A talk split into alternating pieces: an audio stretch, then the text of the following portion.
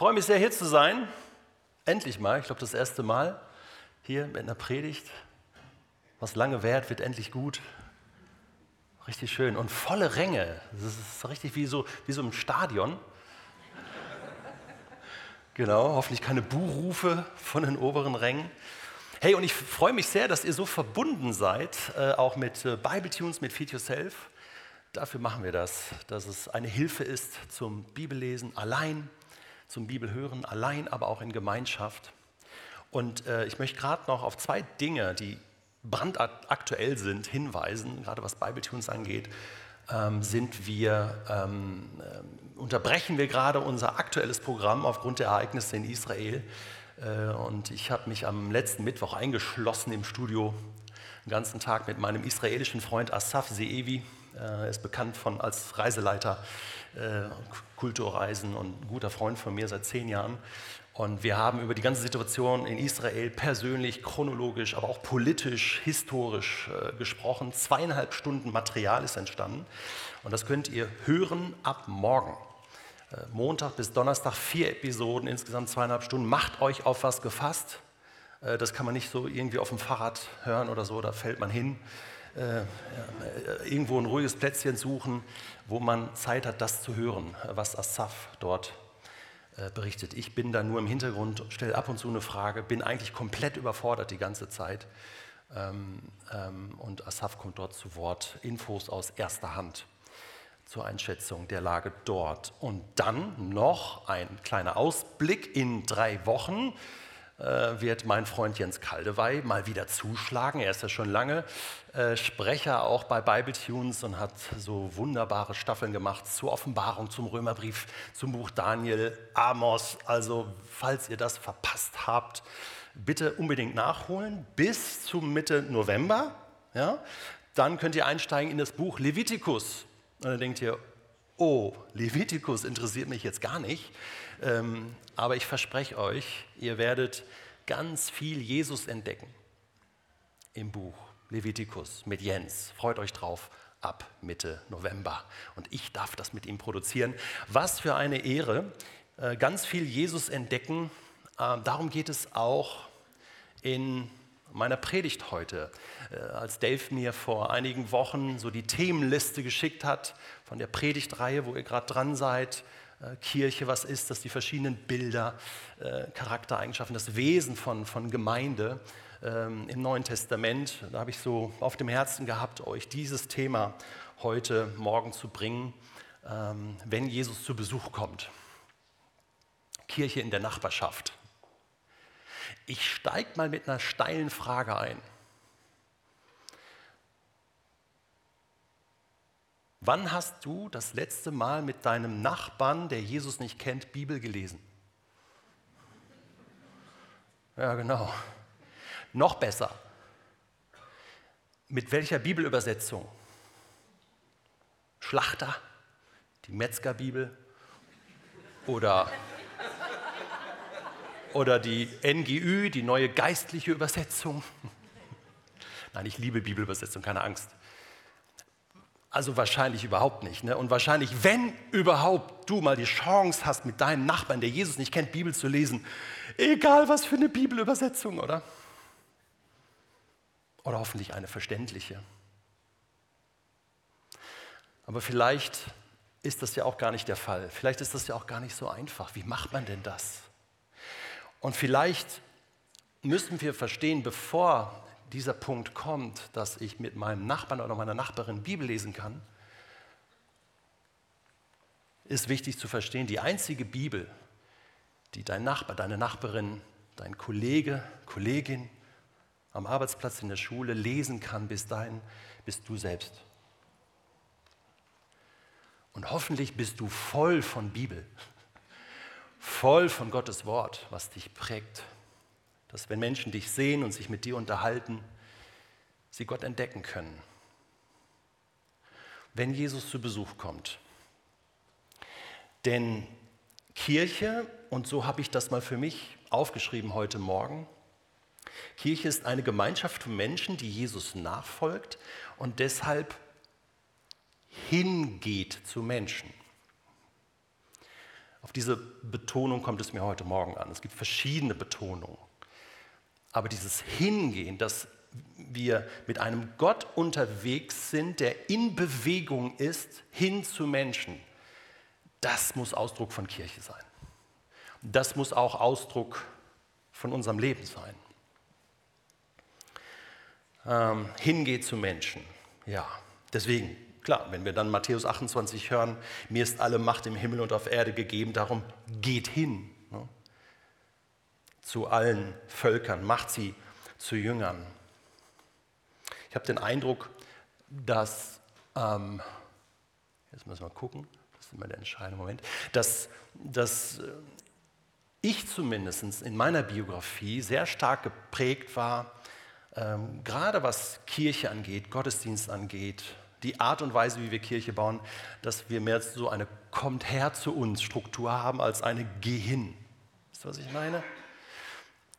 Ich möchte das nicht an Äußerlichkeiten festmachen. Ich möchte heute über unsere innere Haltung sprechen, dass wir tatsächlich jetzt mal beobachten, die nächsten 20, 25 Minuten, wie ist das denn, was bedeutet das denn, dass ich hingehe? Und wir können es vor allen Dingen am Leben von Jesus ablesen, äh, wie das geschehen kann.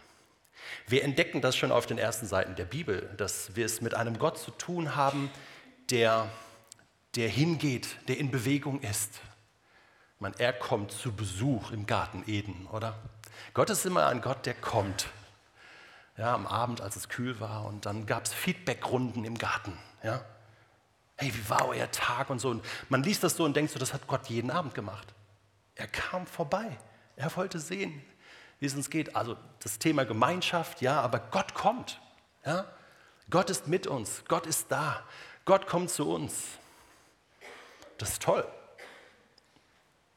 Habe so gedacht bei der Themenformulierung, genau, wenn Jesus zu Besuch kommt, ist auch ein weihnachtliches Thema. Wir sind ja schon fast Weihnachten, wir haben es gerade gehört. Also passt auch da, ja, da, da feiern wir ja, dass das Gott gekommen ist. Seht ihr, das gehört zum Wesen Gottes, zum Charakter Gottes, dass er ein Gott ist, der kommt. Der kommt. Auch Offenbarung 3.20, diese bekannte Formulierung, siehe, ich stehe vor der Tür, klopfe an, Gott kommt. Wer aufmacht, mit dem werde ich Gemeinschaft haben und das Abendmahl mit ihm halten und essen. Und da sind wir schon mitten im Thema. Jesus kommt zu Besuch. Jesus klopft an. Bei uns. Und ich glaube, er möchte das bei jedem Menschen tun. Das bekannteste Beispiel, wo Jesus zu Besuch gekommen ist im Neuen Testament, in den Evangelien, ist Zachäus. Genau.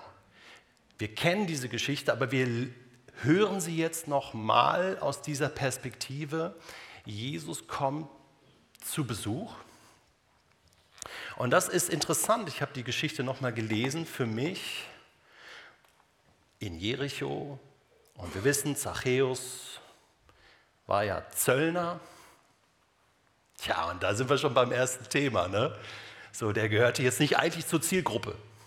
Ne? äh, so Zöllner, weil der kollaborierte ja mit den Römern, der hat sich bereichert an den Steuern und so weiter. Aber Jesus hatte ja sogar einen Jünger bei sich ne, im Team. Ne, Matthäus war ja auch ein Zöllner. Irgendwie hat er die Zöllner gemocht. Er hatte aber auch Zeloten dabei. Simon Zelotes. Irgendwie hat er die Verbrecher und Terroristen auch gemocht. Ich übertreibe jetzt ein bisschen, ich will karikieren um deutlich zu machen, da ist ein Zöllner, der kollaboriert mit den Römern, da ist ein Zelot, der bringt die Römer um. Und Jesus nimmt die beiden und sagt, kommt mal her, wir verändern die Welt. Das war am Anfang schwierig, weil wenn Matthäus und Simon Zelotes alleine nachts durch den Wald gegangen sind, dann hat das einer nicht überlebt. Meistens der Zöllner. Weil dem Simon Zelotes sind die ersten Monate immer das, ist immer das Messer in der Tasche aufgegangen wenn der Matthäus gesehen hat. Und Jesus macht Teambuilding, indem er sagt, genau so wollen wir die Welt verändern. Diese Menschen gehören auch zum Reich Gottes. Menschen, die ich vielleicht abgeschrieben habe. Auch in meinem Freundeskreis. Auch in meiner Nachbarschaft. Menschen, wo ich sage, hey, zu denen habe ich überhaupt keinen Kontakt und ich will das auch gar nicht. Menschen, wo ich vergessen habe, für die zu beten. Jesus macht uns das vor und so ist es kein Zufall, dass er auch, als er nach Jericho reinkommt und den Zachäus da im Baum sitzen sieht, sagt, Zachäus, komm schnell runter, ich habe nicht viel Zeit oder es drängt, es eilt auch, dass ich mit dir reden muss, ich muss heute Abend zu Gast sein. Also ich finde das cool. Gott kommt so dermaßen, dass er sagt, ich will heute Abend zu Gast sein. Also ich bin schon fast geneigt zu sagen, lasst uns ein bisschen aufdringlicher werden, auch in unserer Nachbarschaft. Ja? Wollen wir nicht mal zusammen essen? Ding dong, ja, ich, ich muss heute zu Gast sein hier. ja, nee, das, das macht ein Schweizer nicht, oder? Uh. Entschuldigung, meine Frau ist Schweizerin, ich kenne die äh, Schweizer Kultur sehr gut. Deswegen, ich möchte ein bisschen herausfordern, versteht mich richtig. Ich möchte das noch anders deuten. Es gibt so Formulierungen auch in den Evangelien, da heißt es mal an einer Stelle, bevor Jesus die Frau am Jakobsbrunnen trifft, heißt es, er musste aber durch Samarien ziehen. Da kann es unterschiedliche äh, Gründe gegeben haben, aber ich glaube, es gibt so ein göttliches Muss. Und Jesus sagt es auch zu Zachäus, ich muss, heißt es eigentlich hier. Nicht nur ich will, ich muss heute Abend dein Gast sein. Ich muss mit dir reden. Es gibt so ein göttliches Muss. Verstehen wir? Die Bewegung Gottes hin zu den Menschen, es ist ein Muss. Da ist ein göttlicher Wille dahinter. Jesus sieht diese Menschen, Jesus sieht Zachäus, diesen einen. Und alle anderen regen sich auf. Die 99 Gerechten werden alle zurückgelassen. Er sieht diesen einen, oder? Aber jetzt wird es ganz praktisch. Der kommt zu Besuch und Zachäus kann es gar nicht fassen. Ja? Und im weiteren Verlauf haben wir so, ja, da haben wir, ist eine Originalaufnahme übrigens aus Jericho. Äh, wir haben ja, wir haben ja ganz wenig äh, wirklich Live-Bilder, aber das wäre so eins. Nee, ich äh, wollte eigentlich darauf eingehen, ähm, dieses, ne, komm schnell herunter, ich muss heute zu Gast sein. Und dann dieses Feedback und ja, wenn wir anfangen, uns mit Menschen zu beschäftigen, die die anderen nicht so cool finden, dann kriegen wir so ein Feedback. Ne? Wie kann der sich nur mit diesen Menschen abgeben? Ja? Und dann ist ja interessant, ähm, was machen denn die beiden? Was machen denn die beiden? Und jetzt komme ich zu meinem Lieblingsthema. Die essen miteinander. Ich gehe so weit, und das haben wir jetzt auch im Rahmen von Feed Yourself so geprägt, dass wir von einer Theologie des gemeinsamen Essens reden. Wenn du in einer Konkordanz nachschlägst, was die Tätigkeit ist, die von Jesus am meisten genannt wird, erwähnt wird, beschrieben wird, dann ist es Essen, nicht Lehren, Essen. Jetzt kann man sagen, ja gut, Essen muss man ja auch. Ne? Klar, auch Gottes Sohn musste essen und so weiter. Aber mir kommt es hier was auf, äh, auf was anderes an. Essen heißt, gerade in der orientalischen Kultur, insbesondere da, ähm, gemeinsam zusammen sein, Gemeinschaft haben, den Tisch miteinander teilen. Das ist in unserer Kultur ein Stück weit verloren gegangen, geht immer mehr verloren, immer mehr ja, Single-Haushalte. Also ich glaube Berlin schon 60 Prozent steigend, also wo Menschen alleine leben. In Berlin, es gibt eine App in Berlin, wo man sich zum Abendessen verabreden kann. Wo man sich treffen kann, damit man nicht alleine sitzt am Tisch jeden Abend und jeden Tag. Das ist krass, das ist so eine, eine Not. Da, da ist etwas verloren gegangen. Und natürlich geht es jetzt nicht nur ums Essen, sondern um, um die Gemeinschaft. Aber Jesus hat das bewusst eingesetzt. Ich muss heute mit dir was essen, Zeit haben. Und beim Essen passiert's, oder? Beim Essen hat man Zeit. Bisschen Smalltalk, und das Herz von Zachäus wird immer weicher, Er hört Jesus zu, ist fasziniert. Ich glaube noch nicht mal, dass die Bibel gelesen haben. Die haben einfach geredet. Und diese Gegenwart von Jesus hat ihn berührt. Und was dann kommt, das lesen wir dann ja. Dass plötzlich, man denkt so, out of the blue, sagt Zachäus, also gut, also gut. Ich zahle alles zurück, ja, Hälfte meines Reichtums und vierfach denjenigen, den ich geschädigt habe. Und Jesus konsultiert am Ende, heute ist diesem Haus Rettung widerfahren. Hm. Wisst ihr, was mir beim Lukas-Evangelium auffällt? Ähm, die Geschichte mit Zachäus ist ähm, Sondergut im Lukas-Evangelium. Also Sondergut heißt nicht, also hat nichts mit Müll zu tun oder so, Sondergut, sondern heißt besonders gut ja, und wertgeachtet, äh, dass es dort vorkommt.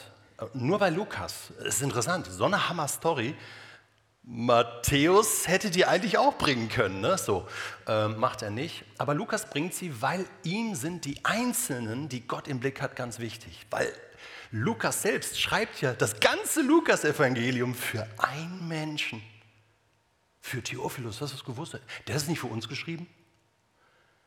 Nur für Theophilus, dieser ganze Aufwand. Ich meine, ich bin froh, dass wir das Lukas-Evangelium haben. Aber diese Leidenschaft, wie, wie kann das sein, dass ein Mensch so eine Leidenschaft und ein, ein Herz aufbringt, für einen Menschen so viel zu investieren? Weil es auf den Einzelnen ankommt. Vielleicht war es der einzige, den Lukas damals mit diesem Evangelium erreichen konnte, aber das war es ihm wert. Seht ihr, es kommt nicht auf Quantität an, sondern auf den Einzelnen. Theophilus, Zachäus, ich muss jetzt zu dir. Und diesen Blick, den wünsche ich uns wieder neu, diesen Einzelnen zu sehen. Vor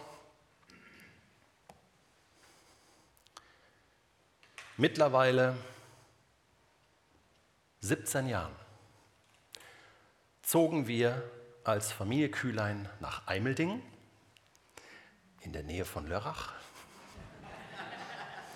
Alles gut. Eimeldingen. Nein, nein, wir kannten Eimeldingen vorher nicht. Das war alles Lörrach und dann kam Freiburg. genau. Ähm, und wohnen da mittlerweile 17 Jahre. Und unsere Kinder sind dann da in den Kindergarten gegangen und wir sind da in ein Neubaugebiet gezogen. Mit vielen jungen Familien, Kindern äh, so und so gesagt, das ist auch schon toll. Da waren viele zugezogen, hat man sich gleich kennengelernt dann auch und äh, abgemacht und über Kindergarten kam man schnell ins Gespräch und ich war damals als Pastor noch in der FEG Rebland, auch zweieinhalb Jahre ähm, bis ich dann mit Bibletunes gestartet habe.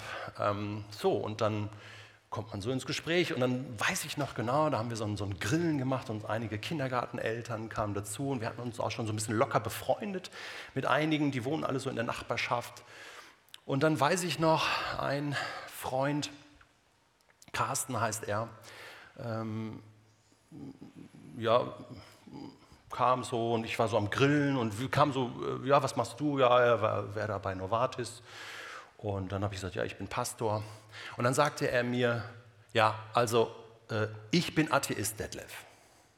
Also damit das, also ich weiß gar nicht, das war eigentlich so eine Smalltalk-Situation und ich weiß nicht, was den äh, getrieben hat, mir gleich so beim Bratwurstwenden quasi ins Gesicht zu schmettern, er sei Atheist. Also irgendwie hatte er da so eine, so eine Berufung, mir das, das äh, zu sagen. Ja? Und dann habe ich gesagt, ah, okay, ja.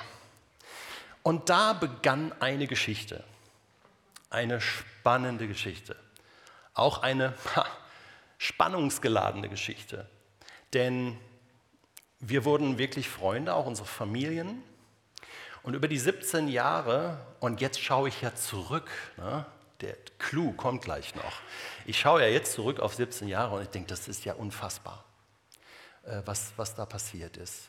Wir haben, ähm, wir haben, irgendwann haben meine Frau und ich äh, entschieden, dass wir gesagt haben, hey, wir haben so viele gute Kontakte zu Familien und da waren sowohl äh, auch ein, zwei christliche Familien dabei, aber auch mehrere nicht-christliche Familien. Und wir haben gesagt, lass uns doch irgendwas irgendein Angebot schaffen, wo wir uns mal regelmäßiger und intensiver sehen. Und dann haben wir etwas installiert. Wir wohnen in das Quartier, wo wir wohnen, heißt Eulenspiegel.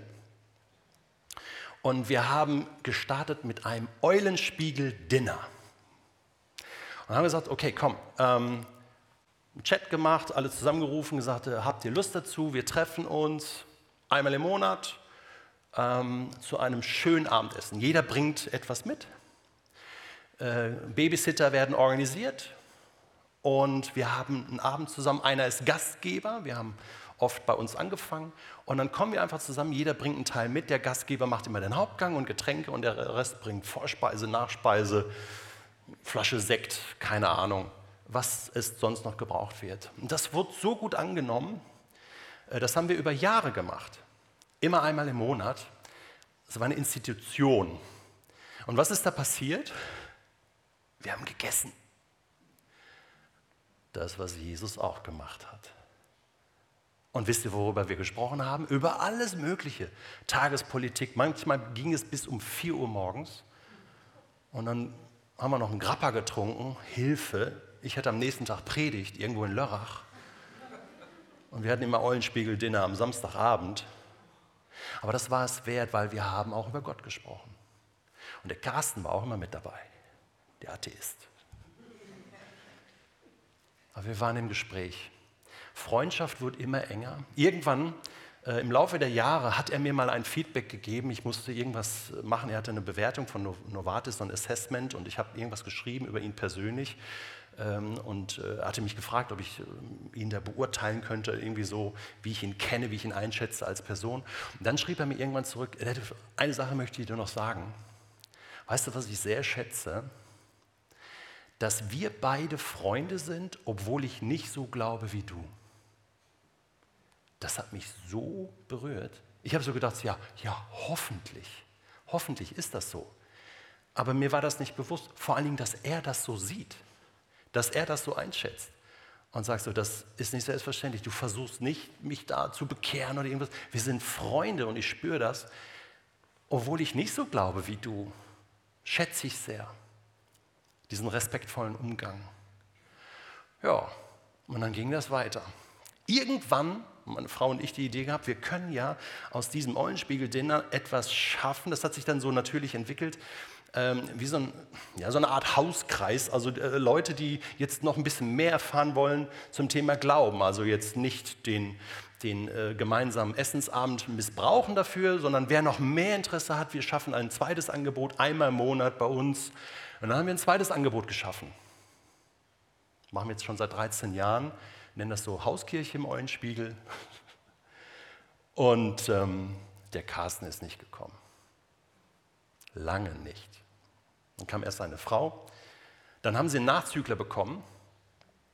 Ich komme gleich zum Punkt.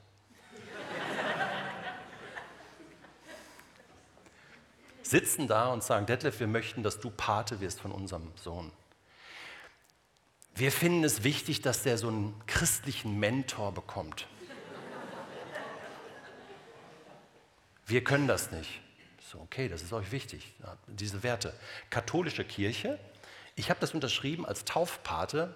Carsten saß neben mir, weil da steht in der Karte, der Pate sorgt dafür, dass das Kind wirklich Jesus kennenlernt, ihm nachfolgt in der Gemeinschaft und so. Und dann habe ich gesagt, Carsten, das mache ich, ne? Also, du kennst mich, ich äh, unterschreibe das. Er so, ja, ja, ja, ja. Ich so, gut, ich wollte nur noch sicher gehen, ja, dass du das wirklich willst. Ja, ich nehme das ernst. Heute treffen Carsten und ich uns regelmäßig zum Bibellesen. Wir lesen aus der Hoffnung für alle. Wir lesen gerade im Buch Jeremia. Er wünscht sich das. Er ist Teil der Hauskirche, aber kommt nicht häufig. Er schätzt die Zeit mit mir allein. Letzte Woche, nee, vor zwei Wochen, haben wir Bibel gelesen. Und der Linus, mein Patenkind, war in der Nähe und Carsten sagt noch, Linus, komm, schnell, der Detlef ist gerade hier, wir sind gerade fertig, wir wollen noch zusammen beten. Es ist so viel passiert. Ich kann das noch gar nicht fassen. Ich kann das nicht in Worte beschreiben, wie über 17 Jahre Gott einen Weg mit einem Menschen geht, der sagt, Detlef, ich bin Atheist. Und wie ein Mensch gewonnen wird durch Gemeinschaft.